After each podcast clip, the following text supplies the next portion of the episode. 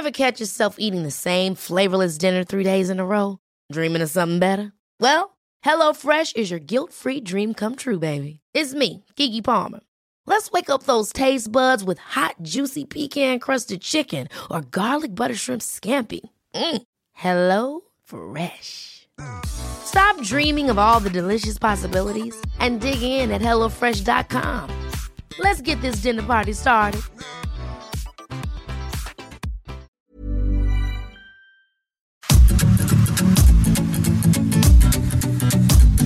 GastroLab es un lugar donde cabemos todos.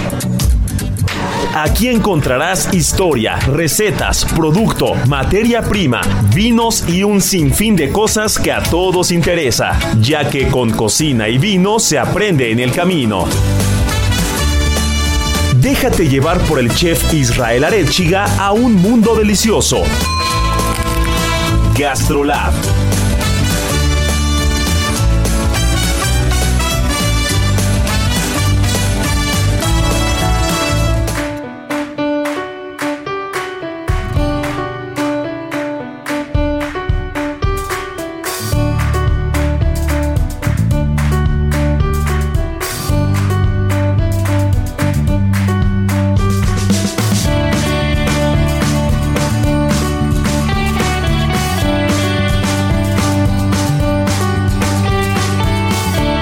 ¿cómo están? Ya estamos en Gastrolab, fin de semana, un programita más que ya tenemos ya teníamos ganitas de reunirnos, de platicar, de echar el chisme, porque ya saben que con esta compañía, mi querida Miriam Lira, editora de Gastrolab, Marianita Ruiz, nuestra chef de cabecera, con muy buenos tips, siempre grandes productos, producción, y todos andamos muy contentos porque mi querida Miri, es el día de una de nuestras bebidas favoritas. Vamos a hablar de uno de los grandes bares de la Ciudad de México, de América del Norte y del mundo. Vamos a hablar de uno de los grandes festivales gastronómicos. Hoy la verdad es que hay mucha carnita para el programa. ¿Estás de acuerdo?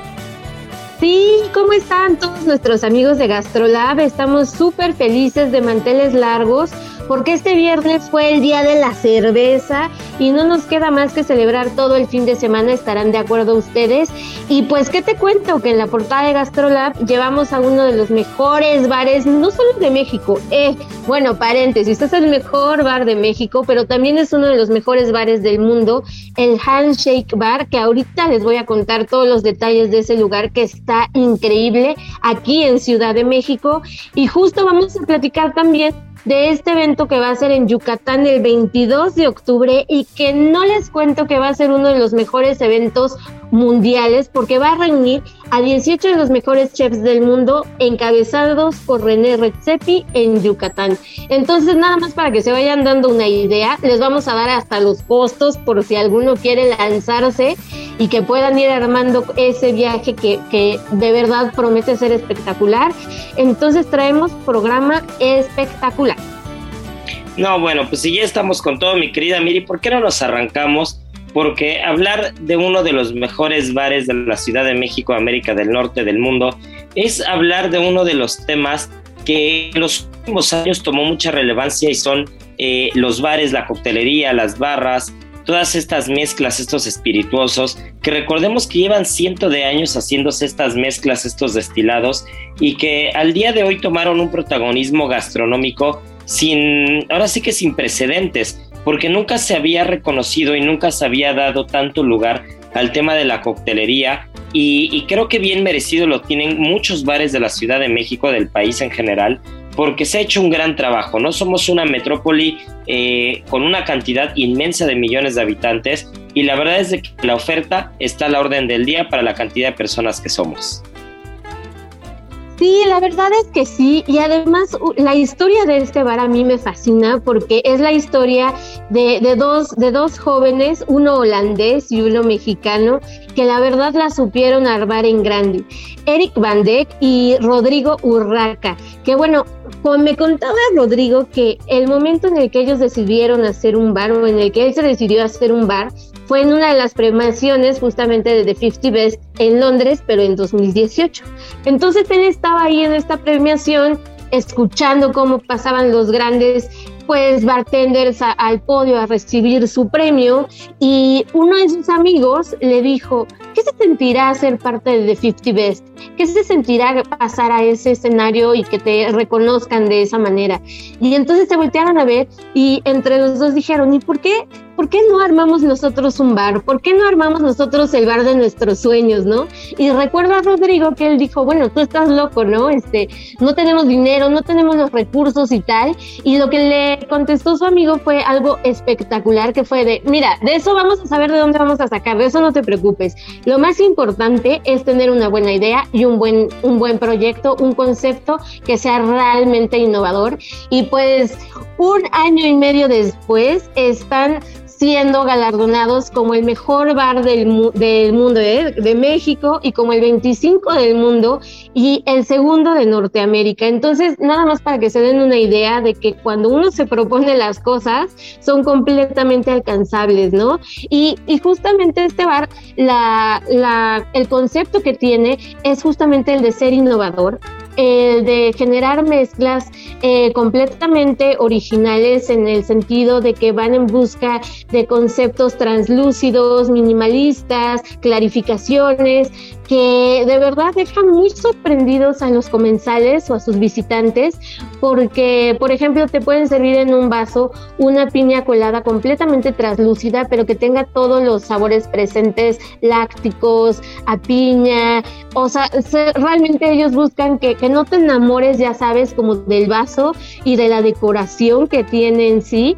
sino del sabor que esconde cada mezcla, y eso a mí me parece espectacular. Justo para allá iba, te, te quería preguntar yo, ¿cuáles eran esos aspectos o esos puntos que hacían que se innovara en el tema de la coctelería, ¿no? Porque cuando hablamos en la parte gastronómica de un plato de ingredientes, de materia prima, de producto, de técnicas, eh, eh, es muy evidente el resultado en un plato o en un restaurante cuando estás hablando de cocina contemporánea, cuando estás hablando de cocina creativa, cuando estás viendo que, se está yendo más allá de los, del cuadro, del marco teórico de la cocina tradicional, ¿no? Es como que muy evidente, pero a mí en los bares me cuesta mucho trabajo poder diferenciar dónde, hasta, hasta dónde llega la línea de lo clásico, lo tradicional, y en qué momento, sin tener que abusar de la parafernalia, digamos, externa, de una vajilla, de una copa, de, de diferentes utensilios, en qué momento en un trago, en la combinación de, una bebida, puedes darte cuenta que estás yendo más allá. Pero ya lo acabas de decir, ¿no? El hecho de, beber, un, de, beber un drink que está totalmente traslúcido y sabe una piña colada, te da una idea de a dónde se está yendo, ¿no? Para ti, mi querida Miri, eh, tú cuando llegas a ir a un bar, a un bar de estos más elaborados, a un bar eh, que tiene coctelería como de autor, que tiene coctelería mucho más elaborada, ¿qué es lo que te gusta encontrar? Justamente, Isra, creo que lo más importante está en los sabores y en la originalidad de mostrarlos, ¿no? Por ejemplo, este bar también tiene un trago que es de queso azul con, con algunos toques de tomate, ¿no? Entonces, de repente como que sí te vuela la cabeza como saber que no solamente el trago tiene que ser 100% dulce, ¿no? Y que se puede meter en otros ámbitos, incluso ya hasta más gastronómicos, en los que de verdad te llegan a sorprender o tienen un vino, por ejemplo, que no es un vino pero sabe a vino que está hecho a base de vodka y de gin y que realmente te hace preguntarte acerca también de si conocemos, si estamos 100% seguros de los sabores que conocemos o que conceptualmente conocemos. Entonces sí te llevan en, un, en una experiencia y en un viaje muy, muy interesante, ¿no? Y, y justo lo que decías, ¿no? O sea, los grandes chefs tienen muchas este, opciones incluso en cuanto a texturas, ¿no? Eh, la, la, la, capacidad de acción que tienen es enorme, pero cuando hablamos de un bar, todo es líquido, ¿no? O sea, no hay más que, que, que el agua o el vaso que tienes frente a ti y ahí tiene que, ocurrir toda la magia. Entonces se complica todavía un, po un poquito más, pero justo como decías al principio, ¿no? Este, ya también se les está reconociendo de mejor forma, están alcanzando niveles inimaginables las técnicas, la tecnología, las máquinas incluso que utilizan son impresionantes para poder lograr como este punto en el que sorprendas a quien está frente. Y algo también padrísimo del handshake es que no es un bar, eh, está en la colonia Juárez para todos aquellos que quieran ir a conocerlo, en la calle de Amberes, número 66, que es chiquitito y que no está diseñado para ir a emborracharse. O sea, eso de entrada. Es un bar para ir a vivir una experiencia, para para probar nuevos sabores, para, para conocer coctelería de alta gama, pero no es un bar en sí como para trago largo, ¿sabes? Sino que es realmente un lugar para ir a experimentar y para conocer técnicas de coctelería. La estancia del bar, y este punto también es súper interesante, es solamente de 90 minutos que también tiene mucho que ver que el bar es chiquitito. Apenas sentadas las personas caben 37, o sea que es un bar chiquitititito. Pero bueno, se dan estos 90 minutos, además de para que toda la gente pueda tener rotación y que cada vez más personas lo conozcan, pues bueno, para que no te claves como en este sentido, pasar esa línea de, bueno, ya venimos por unos drinks, pero esto ya se convirtió en una gran fiesta, ¿no? Sino que es como el tiempo exacto, el tiempo justo para que vivas la experiencia coctelera que tienes que vivir en Handshake y ya después partas a otro lado a seguir tu fiesta, que han tenido tanto éxito el bar y pues bueno, número uno de México es desbancando a, Licorería Limantur, que durante muchos años fue el bar más, este, pues va de más renombre en nuestro país, y van a construir justo debajo de este bar, que está, como les digo, ahí en la colonia Juárez, un espacio para que ya la gente se pueda quedar otro ratito y sigan la fiesta a gusto. Creo que el hecho de acotar un tiempo y decir, es un bar eh, al que vienes a disfrutar sensorialmente las preparaciones que tenemos, no al que vienes de fiesta como tal, como, tenemos probablemente en el imaginario bar, creo que eso ya sé que más allá del tema de las bebidas, de las recetas, de las preparaciones o de la técnica, ya el concepto como tal está evolucionando, ¿no? Entonces tú vas a un restaurante y no es que tengas un tiempo definido, pero sí tienes tiempos en un menú definido y esos tiempos en un menú definido tienen un inicio y un final. Pero en el tema de un bar, esa línea es muy, esa línea muy borrosa, ¿no? Porque tú no tienes una entrada, un plato fuerte, un postre, sino que tú vas explorando poco a poco algunas cosas, pero en el momento en el que tienes acotado el tiempo y en el momento en el que sabes que vas a ir a probar, a disfrutar y te vas a ir para seguirla a otro lado, creo que, le, creo que conceptualmente hablando se avanza demasiado porque sin tener que, que hacer cuadrado, digamos, la estructura de un menú en un bar, sí te, te limitan de manera en la que tú vas a disfrutar lo más que puedas en un tiempo posible y en una de esas pues te toca ya la remodelación y te toca ya la parte de abajo y te puedes quedar, pero si no, pues tendrás que volver otro día para ir probando lo que van haciendo, ¿no? Y creo que eso me parece muy valioso porque no solamente es avanzar conceptualmente eh, de, la manera en la que tú concibes una receta, sino es la manera en la que tú concibes el concepto de un bar como tal, ¿no? Y creo que eso es muy valioso porque nunca, nunca, creo que nunca se había explorado en México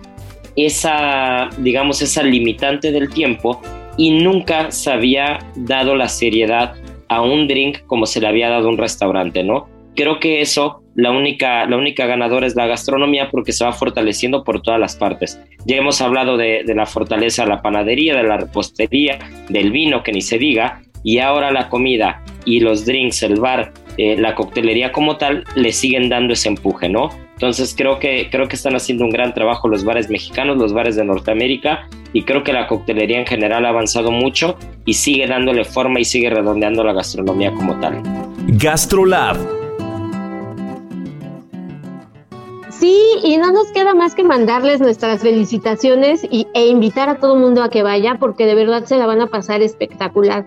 Además es un bar que es muy accesible, o sea, sí son cócteles de alta gama, pero bueno, e, es un gusto que te puedes dar un fin de semana y la vas a pasar increíble porque de verdad se van a sorprender con todos los sabores que van a encontrar ahí. Y ya que estamos en esa, a ver, mi querida Marianita, te vemos muy callada el día de hoy, pero yo sé que tú eres amante de los buenos drinks. Para ti, ¿cómo es el drink ideal si vas a un restaurante y vas a empezar un menú y dices, quiero un coctelito en lugar de empezar con un vino blanco, con alguna cosa? Para ti, ¿cuál sería el punto ideal en el que dijeras, ay, este coctelito me mata? Híjole, yo creo que algo acidito para abrir apetito, algo se me antoja como de piña, eh, igual eh, de Jamaica, eh, algo con frutos rojos, obviamente, y creo que algo no tan alcoholoso o con algo como bastante fresco. Se me antoja, no sé, por ejemplo, mezcal con un poquito de menta y piña, me gusta. O sea, que eres, eres más tradicional en el tema de la coctelería. Y yo sí, es que en realidad ni siquiera soy fan de los cócteles. Siento que los cócteles son de niña, la verdad, y yo no soy tan niña. pues mira, creo que, creo que ahí, ahí estamos viendo como todas, todas las perspectivas, ¿no, Miri? Y creo que ahí es donde el trabajo de los bares, los bartenders, los mixólogos, pues tienen mucho, tienen mucho que hacer con muchos de nosotros, que no es que seamos cuadrados, pero probablemente no hemos probado lo suficiente y nos tendrán que ir abriendo los ojos como a ti te los abrieron, mi querida Miri. Totalmente, y algo padrísimo y que ahora lo dice Marianita, es que además el servicio es tan especializado que, o sea, obviamente si Marianita fuera y dijera esto que acaba de decir, te dirían, ah, ok, tenemos el trago ideal para ti, ¿sabes? Porque lo que hacen también mucho cuando llegas es que te preguntan qué te gusta, qué sabores, eres ácido, eres salado, eres dulce, este, qué prefieres, tragos grandes, tragos pequeños. O sea, de verdad el, el servicio es como muy especializado y le dan al clavo en cada uno de los gustos, lo cual también se agradece infinitamente. Pues sí, ¿no? El llegar a un bar y ponerte en manos del bartender y decirle, eso es lo que a mí me gusta, yo creo que es lo mejor que puede pasar y, es la manera en la que vamos a ir especializándonos y sobre todo sabiendo más, ¿no? Eh, el probar, el ir a conocer estos lugares y sobre todo apoyar, apoyar lo que está hecho en México, apoyar los conceptos, que, que, si bien es 50% mexicano y 50% holandés, está en territorio mexicano y hay que ir a echar la mano, hay que ir a probar, hay que ir a conocer nuestros lugares, que a veces son más los extranjeros que los propios nacionales quienes conocen estos conceptos. Y creo que, creo que habrá que darnos una vuelta. Ya producción dijo que ellos nos van a llevar, que ellos nos van a patrocinar los primeros drinks. Así que todos encantados. GastroLab.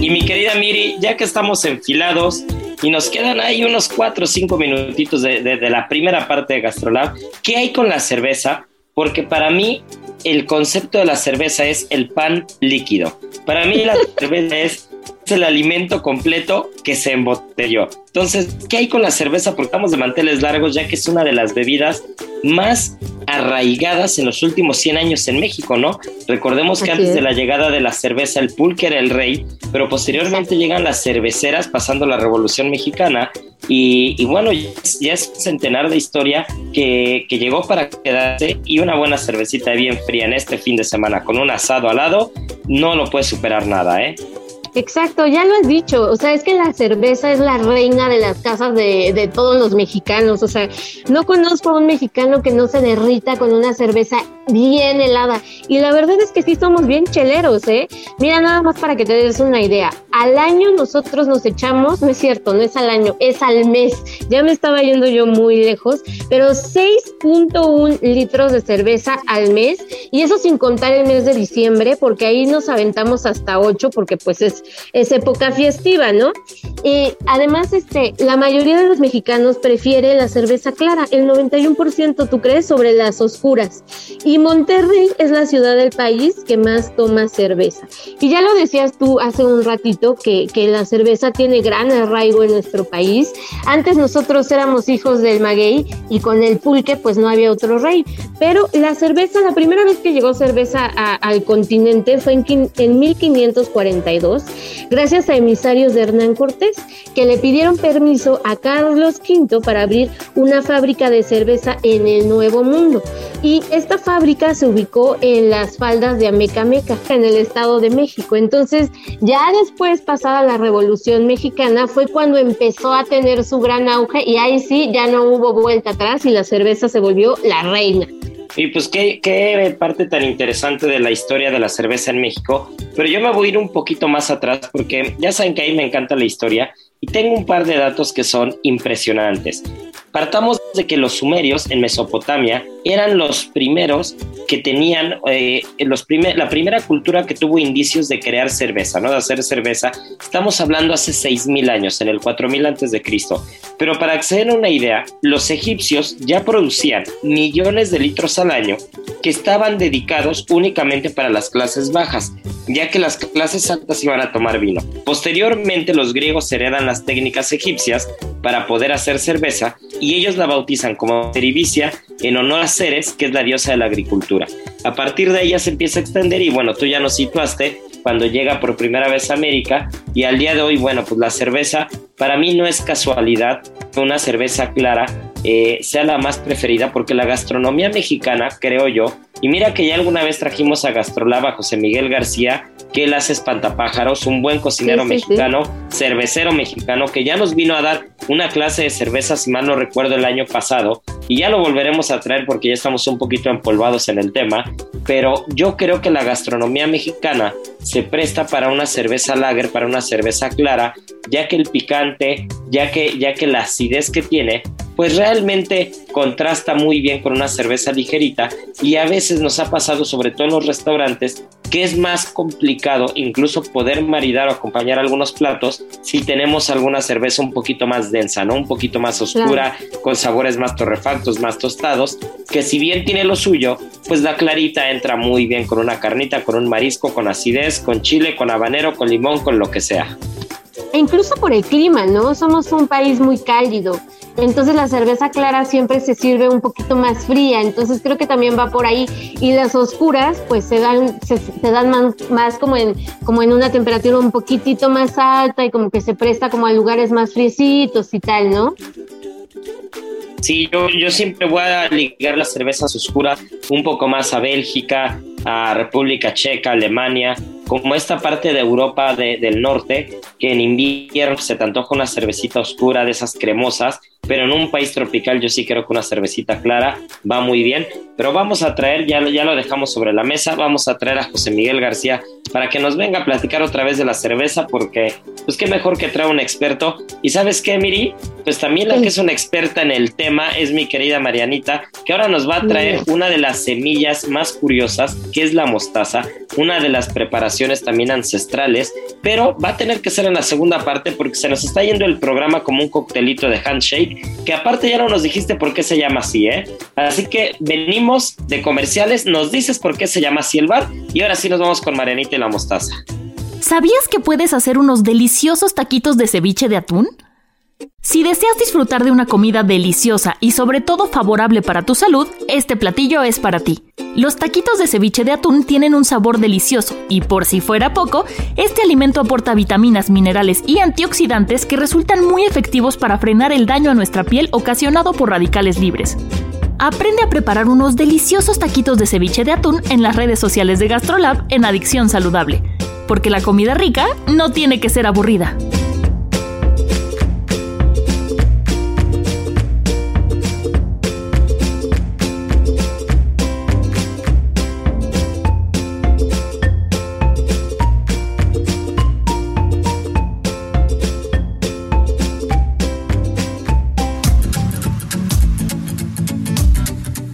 Gastrolab, el lugar donde cabemos todos. Vamos a una pausa y regresamos.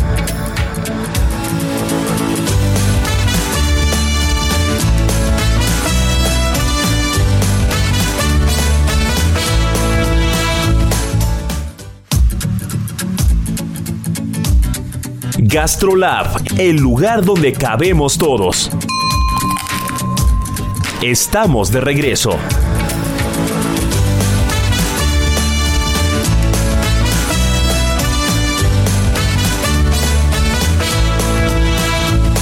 En Soriana, compra uno y lleva el segundo al 70% de descuento en todo el alimento para perro o gato marca ganador, Top Choice, Best Choice, Full Life y Minino. O el segundo al 70% en todos los higiénicos Elite y cremas Nivea. Soriana, la de todos los mexicanos. Agosto 8. Aplican restricciones. Bueno, pues ya estamos de vuelta.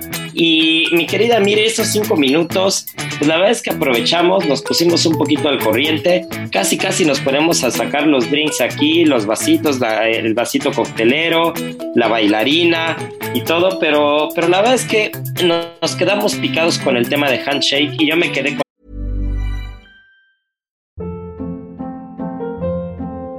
Hold up. What was that? Boring. No flavor. That was as bad as those leftovers you ate all week. Kiki Palmer here, and it's time to say hello to something fresh and guilt-free. Hello Fresh. Jazz up dinner with pecan-crusted chicken or garlic butter shrimp scampi. Now that's music to my mouth. Hello Fresh. Let's get this dinner party started. Discover all the delicious possibilities at hellofresh.com. La duda. ¿Por qué se llama handshake? Pues porque es como un apretón de manos, es esa gente que te hace sentir como en casa, que, que te apapacha y que está siempre presente y al tanto contigo. Simple y sencillamente por eso. Entonces, pues, ¿qué más quieren si van a estar súper consentidos ahí en el handshake? Y ahora, el sabor oculto.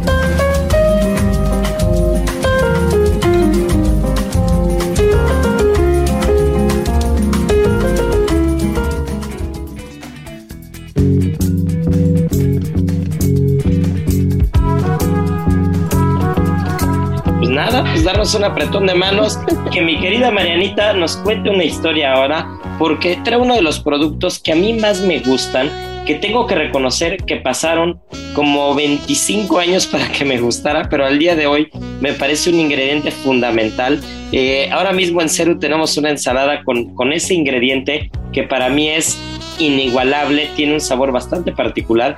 Y es que, mi querida Marianita Ruiz, ¿qué sabor oculto nos traes ahora? Pues el día de hoy vamos a platicar un poco de la mostaza.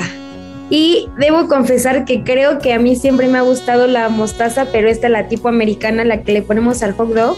Soy súper fan, la prefiero un millón de veces antes que la mayonesa. No, ¿en serio? No, Pero yo prefiero la veces. mayonesa, ¿eh? La verdad. Yo prefiero mayonesa. No sé No. por qué. Y ahora que lo decía Irra, tiene razón. Es bien difícil como hacer las pasas con la mostaza. No sé si tal vez no hemos probado mucha mostaza comercial en nuestra vida o qué, pero es un saborcito difícil, no es tan sencillo de entender. A mí no, a mí sí me gusta mucho, por mucho la mostaza y es que a mí sí me gustan mucho como esos sabores como avinagrados. Creo que eso tiene que ser porque mucha gente la encuentra como un poco fuerte, como muy ácida, no sé, creo que es como el sabor muy penetrante, pero la otra me sabe a grasa, entonces pues prefiero la mostaza mil veces. Ahora, ahí sí tengo que, darle un punto a Marianita, porque ya lo hemos platicado aquí, el queso amarillo del guarro para las papas fritas, los pepinillos, pero así de los baratos, los que vienen como con el cuchillo este de zigzag, y, y creo que la mostaza, que es de bote, así la del hot dog, que, que si bien ya saben que yo estoy peleado a muerte con las salchichas, eh, sí creo que la mostaza de bote tiene su, tiene su encanto, tiene su gracia. Eh, pero bueno, eh, vamos a platicar un poco sobre, pero la semilla de mostaza, no ya la mostaza como tal. Y se dice que es originaria de la cuenca del Mediterráneo y que su origen es a partir de, o más bien fue en el 5500 antes de Cristo. Aún no saben bien si fue en la parte de Afganistán o en la parte de China, incluso un poco de, de la India, pero sí hay registros de que los sumerios ya ocupaban la mostaza en el año 3000. Eh, después de muchas investigaciones han descubierto eh, más o menos como 40 especies diferentes, pero solamente ocupamos tres, la blanca, la negra y la parda.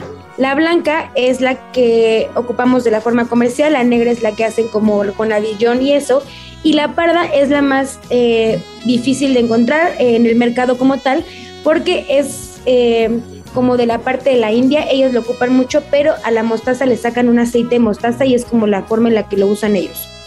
Eh, por otra parte, lo que hace que el sabor tan peculiar de la mostaza es que contiene dos componentes esenciales, uno que es el mironato y otro que es la mirosina.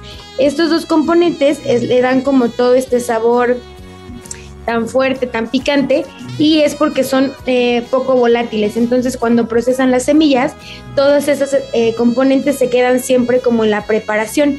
Eh, la mostaza blanca, por ejemplo, no tiene mironato y es eh, como un poco más suave. Y con esta hacen las mostazas que venden como en polvo, como pues, pues sí, como las comerciales y que la ocupan como el consumidor para mezclarla con algunas otras cosas. Eh, se dice que la palabra mostaza surgió en el año de 1220 y que antes cuando la empezaban a ocupar la mezclaban con un poco de vino o con un poco de vinagre. Entonces bautizaron a como esta preparación como mustum, que significa, si lo traducimos, mosto ardiente. Y ya una época después eh, empieza a aparecer la palabra en castellano tal cual mostaza y en italiano la llamaban mostarda. Oye, pues qué interesante porque ya los sumerios nos trajeron dos productos del día de hoy, ¿no? Nos trajeron la cerveza, nos trajeron la mostaza y qué interesante es cómo, de tantas variantes a veces nos concentramos en unas pocas. Y creo que ahí es donde radica eh, eso, eso que también decía Miriam, ¿no? Que nos cuesta a veces reconciliarnos con el sabor de la mostaza, que hay muchas personas que, que tienen un poquito como de, de recelo al momento de usarlo, ¿no? Como, como que somos muy cautos al momento de usar la mostaza, porque probablemente no estamos usando el tipo o la preparación correcta con la mostaza, o, no, estamos, no estamos dándole al clavo entre si es Dijon, si es la más comercial, entre si es antigua, entre si está bien meterla al asador o no. Por ejemplo, a mí en un aderezo en frío me cuesta mucho trabajo, mucho trabajo comerla, pero si es caliente en una carne, en un, en un asador, a las brasas me encanta, ¿no? Entonces, sí creo que para quien nos está escuchando y tiene ese, ese disgusto con la mostaza o no está plenamente convencido de ello, sí lo invitamos a que prueben de otras maneras o con otro, con otro tipo de productos diferentes a como siempre lo han probado y ahí probablemente le peguen al clavo y digan que ahora sí les guste, ¿no? Sí, creo que eso es bien importante porque, por ejemplo, a mí, o sea, comentaba que me gusta mucho la americana, pero, por ejemplo, no me gusta el sabor del ladillón. Me, para mí es como muy fuerte, pero amo la mostaza antigua, que al final son las mismas semillas, pero pues preparado diferente. Y entonces, por ejemplo, yo una, una carne con una costra de mostaza antigua creo que es muy rica, pero use un sándwich con mostaza ladillón, no me lo como. ¿Y tú, Miri, cómo eres para la mostaza? ¿Qué sí te gusta combinar con mostaza? Híjole, la verdad es que para mí sí es un sabor complicado. La verdad es que nunca he tenido como una, una relación tan estrecha con ella. Pero pues en lo típico, la verdad es que en, en, hot dogs, en hamburguesas, ya como todo junto me hace, me hace muchísimo sentido, pero no soy tan, tan afín al saborcito, no sé qué es pero me cuesta trabajo, me cuesta, me cuesta, pero voy a intentarlo más. Yo me acuerdo mucho de un plato de un maridaje que hicimos hace años, que era una salchicha alemana con chugrut y mostaza Dijon tal cual, que, estoy seguro, que si lo probaras te gustaría la Dijon de esa manera, y estaba maridado con un Gewürztraminer y era una cosa espectacular. Nada más de acordarme el babeo. Seguro sí, seguro sí.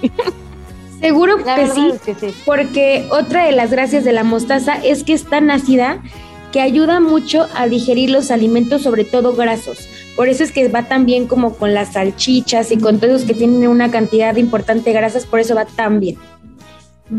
Y eh, les quiero contar otro dato curioso. Antes, eh, cuando existían eh, las cortes europeas y todo eso, había como un puesto o como un oficio que se llamaba mustardarium que era el encargado de supervisar los cultivos y la preparación de la mostaza, porque en ese entonces la mostaza era súper importante para las cortes europeas y todo el mundo quería tener mostaza en su mesa.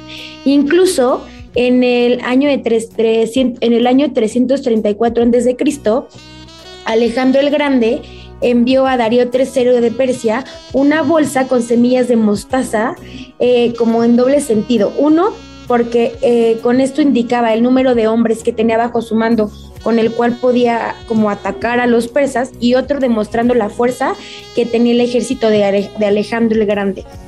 Y después de esto, eh, pues en algunos países de Occidente estaba, eh, pues no se podía comercializar porque tenía como ahí un, un tema como de poder un poco raro. No, bueno, pues la mostaza ha estado a lo largo de milenios, eh, al lado de muchas culturas, al lado de muchas gastronomías. Yo creo que la francesa y la alemana eh, son dos de las gastronomías más ligadas al uso de la mostaza y, yo creo que, que, si seguimos probando, pues vamos a encontrarle o lo vamos a poder empatar con la gastronomía mexicana en algún momento con algunos platos y ahí le vamos a dar. Pues sí, justo ahora que dices que la gastronomía francesa y la alemana eh, la única mostaza que tiene denominación de origen es una de Borgoña. Y lo que lo hace especial es que esta mostaza se prepara única y exclusivamente con vino blanco de la región, en lugar de vinagre como lo hacen algunas otras mostazas, igual de por ahí alrededor, es lo que lo hace como importante o tener la denominación de origen. Ah, pues mira qué interesante y, más vinos de Borgoña, recordemos que, toda esta zona del Chablis, toda, esta zona de los Chardonnay es, es, una de las mejores zonas productoras de vino blanco y entonces ahí tenemos el dato, ahí tenemos el dato de la mostaza, la mostaza con denominación de origen GastroLab. En Soriana, compra uno y lleve el segundo al 70% de descuento en todas las salchichas, quesos panel empacados y también en todos los yogurts batidos de frutas de 900 gramos. Sí, lleve el segundo al 70% de descuento. Soriana, la de todos los mexicanos. agosto 8. Aplican restricciones. Válido solo en Hiper y Super.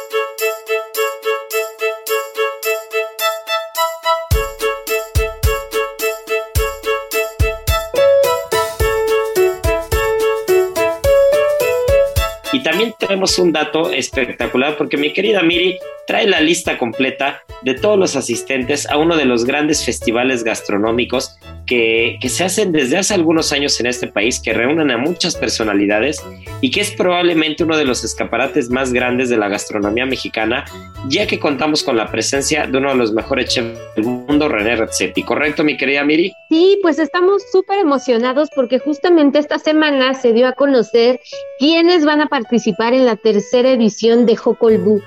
Una escena que va a ser espectacular el próximo 22 de octubre en Yucatán, en una hacienda que se llama Aca, que tiene como panorámica las ruinas de Aque. Y pues está es, espectacular porque va a reunir a 18 de los mejores chefs del mundo todos encabezados por René Redzepi, este chef reconocidísimo a nivel mundial y que de tanto les hemos hablado en este programa, también con el chef Roberto Solís, y pues bueno, ¿qué objetivo tiene esta cena? La de que vengan todos estos chefs del mundo y que vayan descubriendo los sabores que oculta Yucatán. Eh, retarlos un poco, sacarlos de su zona de confort, que conozcan los ingredientes endémicos de la península y que se atrevan a hacer unas cenas sin precedentes con vista a las, a las pirámides, con vista a las ruinas, con vista a la cultura maya y pues hacer una cena de gozada espectacular. Fíjate que para, para toda esta presentación del Jocolbu de este año estuvo presente Dominic Ren y vía Zoom estuvo René Redzepi. Y algo que de lo que a mí me causó mucha emoción fue que René dijo que, que realmente muchas veces los mexicanos no nos damos cuenta del paraíso gastronómico en el que vivimos, ¿no? Que él cada vez que va a la península de Yucatán y descubre cosas nuevas nuevos sabores, se siente como si viajara a otro mundo, descubriera, este, fuera un conquistador y conquistara nuevas tierras, porque se le hace francamente espectacular todo lo que tenemos en, eh, eh, a este lado del mundo, ¿no? Entonces imagínense todo lo que no van a estar cocinando juntos estos chefs, para que se den una idea, Carlos Gaitán, de quien ya también les hemos platicado mucho, fue el primer mexicano en obtener una estrella Michelin para su restaurante. Jorge Vallejo, por supuesto, de Quintonil, que justamente este año está de manteles largos con el décimo aniversario de su restaurante. Enrique Olvera, que bueno, no merece más de explicación. Antonia Gluckman de Italia, Dominic Ren, que, que, estuvo aquí en México presentando este gran evento, Mauro Colagreco, que también ya les platicamos más o menos quién es y de todo de su amor hacia el producto y a la parte natural. Eh, René Redzepi, bueno, él es el anfitrión, Rodolfo Guzmán de Chile y Natsuko Soji de Japón. No, bueno, pues la pura crema innata, mi querida Miri, la pura crema innata. Y estoy seguro que Gastrolab estará ahí en primera fila para, pues, para ir llevándonos ahora sí que por la vía digital, por el periódico, por todos lados. Ya nos vendrás a platicar también en octubre en el programa, porque estoy seguro que vamos a encontrar un sinfín de productos, de recetas eh, y el encontrar a todos estos grandes cocineros en un contexto como la península de Yucatán me parece una cosa espectacular y ejemplar. Claro que sí, y para todos aquellos que se quieran eh, sumar al evento y que quieran ir o que les interese, el boleto cuesta 33 mil pesos, pero bueno, ojo, es un poco elevado el precio, pero no todos los días le sirven 18 de los chefs más famosos del mundo. Bueno, pues habrá que romper el cochinito para darnos una vuelta por ahí y este y vale, va a valer la pena, ¿eh? Estoy seguro que va a valer la pena, estoy seguro de que va a ser un, paraíso gastronómico eh, con una vista inigualable y con la gastronomía mexicana, el producto local, la historia, la tradición del sureste mexicano como hilo conductor, pues no va a haber pierde, ¿no? Entonces, pues vamos a disfrutar mucho, vamos a estar contando los días para que, para que llegue esa fecha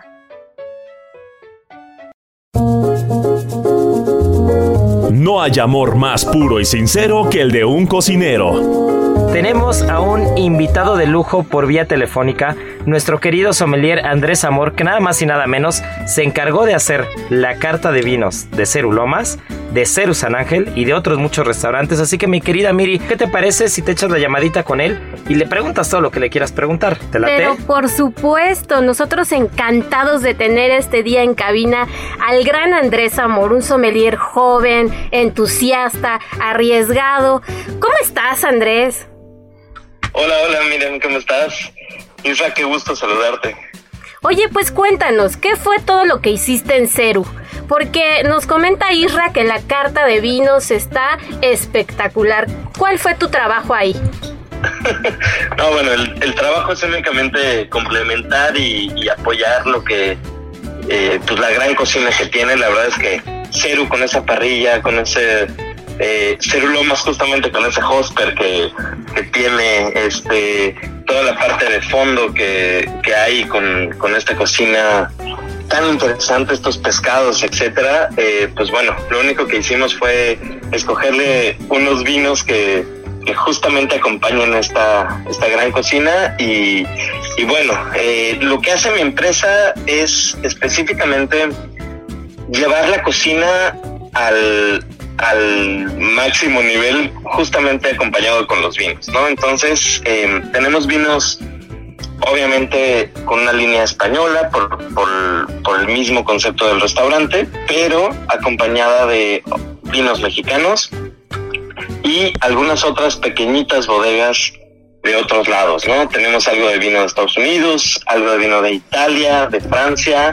este, y pues bueno, muchos, muchos proveedores, que ese es el dolor de cabeza del pobre Irra cada vez que le, le presento una carta, son como 25 proveedores diferentes. La idea es trabajar con todos, pero no trabajar para nadie, únicamente seleccionar los vinos que nos gustan, que van con la carta, que pueden ser una propuesta y que no sean los vinos que se tome todo el mundo en todos lados, ¿no? Eh, estos vinos son, son diferentes justamente. Para las personas que van a ir apenas a conocer Ceru, que se van a adentrar en su carta, ¿qué les recomendarías tomar? Eh, ¿Cuál sería como una combinación, digamos, ganadora, este, llegando a Ceru? ¿Qué entrada con qué vino o qué plato fuerte con qué vino? ¿Qué les recomendarías? Pues mira, tenemos, em, tenemos nuestros copeos. Te puedo platicar un poquito de los vinos de copeo. ¿Por qué se, se escogen los vinos de copeo? Justamente por la amplia paleta de maridaje que podemos tener con todos los, los platillos del lugar, ¿no? El lugar tiene obviamente unas entradas increíbles, tiene unas, este, pues tiene, mm, no sé, este, desde las croquetas, los pinchos, todas las, las pequeñas este, botanas que, que hay que son deliciosas, pasas por los arroces, los pescados, inclusive carnes, chuletón, vaca vieja, hay muchísimas cosas alrededor. Entonces podemos este, platicar, por ejemplo, de un, un Rioja increíble que se llama Heráclito Alfaro. Entonces, sí, no, está, está delicioso, es un tempranillo 100%. Este, de hecho, es una bodega que inicia en, en, este, en Galicia, haciendo albariños increíbles, pero después hace esta aventura en Rioja y entonces tenemos un tinto espectacular, ¿no? Regresamos también a cosas muy clásicas que tal vez se han dejado de beber un poco en México, pero tenemos manzanilla, ¿no? Este Jerez increíble también está por copeo, tenemos cavas como segura viuda reserva, tenemos este, por ejemplo, tenemos una, una rareza absoluta que es un tempranillo albino. Este, ¿cómo es un tempranillo albino? Pues bueno, es un tempranillo que mutó y se convirtió en blanco, ¿no? La uva muta, pierde melanina se convierte en un, en un blanco y entonces tenemos Nivarius, que es un tempranillo, pero es un vino blanco. De Rioja también. Oye, y para este, toda la gente que, que no sabe qué pedir cuando llega a un restaurante, ¿qué recomendación le harías para empezar a entrar en el mundo de los vinos? Porque tal vez con toda esta información que nos das, pues mucha gente no la conoce, ¿no? Pero algún tip sencillo que, que puedan seguir a la hora de, de pedir, este, tomando en cuenta lo que vayan también a comer. Claro, les puedo decir de cada uno de los restaurantes, por ejemplo, que se acerquen eh, tanto al sommelier como a los gerentes, ¿no? Si están en, en Ceru de San Ángel, pueden preguntarle a René. René es, de, es increíble porque va a acercarse y va a platicar contigo. Si están en Ceru Lomas, tenemos a, un sommelier también, eh, que es Santiago Fernández, y pueden acercarse y decirle, Santiago o René, oye, me gustan los vinos así, denle sugerencias, díganle, por ejemplo, el otro día probé este y me gustó mucho. Él va a conocer el vino si es que no lo tenemos en la carta, te va a recomendar algo similar, ¿no? Inclusive, por ejemplo, tenemos vinos mexicanos como Pitaya, este, que es un vino, em, pues, súper diferente.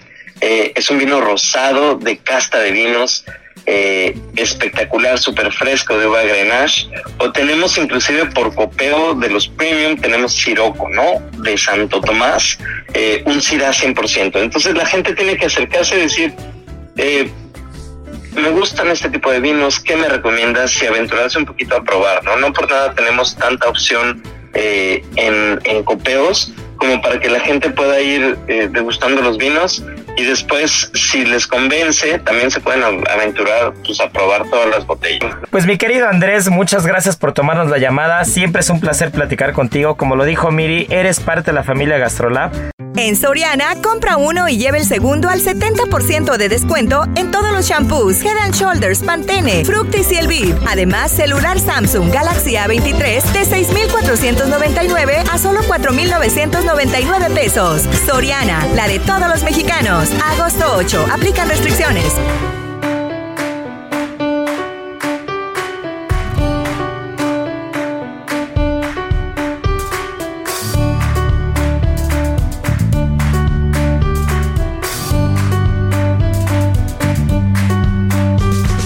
Pero ¿sabes qué tenemos pendiente, mi querida Miri? El tema de bocados de Europa, porque creo que pusimos un poquito complicadas las preguntas este, y les costó un poquito de trabajo, así que vamos a, vamos a vernos más barcos, ¿no? Nos vamos a vernos más barcos porque hay muchísimos ingredientes, mucha materia prima, productos.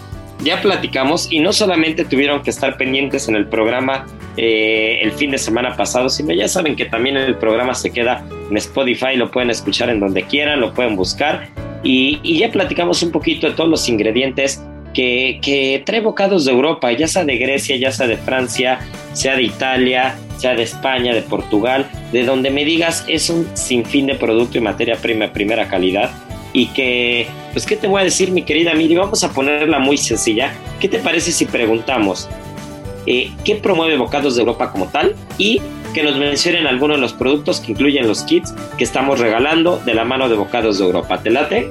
Está facilísimo, la verdad es que ahora sí le tienen que atinar y tienen que mandar sus respuestas a arroba heraldo gastrolab y un pantallazo de que siguen a Bocados de Europa y que nos siguen a nosotros arroba heraldo gastrolab y listo, van a tener un kit riquísimo. Pues ya estamos hechos, ya estamos hechos, mi querida Marianita Ruiz, producción, mi querida Miri. Recuérdanos las redes sociales y vámonos que, traemos una receta espectacular y nos vamos. Claro que sí, síganos en arroba heraldo gastrolab si quieren visitar nuestro sitio web gastrolabweb.com y pues ahí nos vemos en TikTok arroba gastrolab, ahí nos esperamos pues ya somos millones y también ya somos muchos los que nos queremos ir a llenar la tripa porque ya son casi las 2 de la tarde, la tripa está chillando y ya sabemos que esto es GastroLab. Nos escuchamos la siguiente semana y tripa vacía, corazón, sin alegría. Aquí concluye otra emisión más de GastroLab, el lugar donde cabemos todos. Déjate llevar por el chef Israel Arechiga a un mundo delicioso. una emisión de Heraldo Media Group. Gastrolab.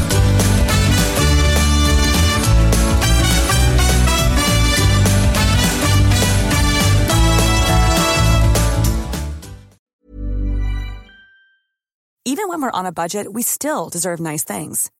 Quince is a place to scoop up stunning high-end goods for 50 to 80% less than similar brands.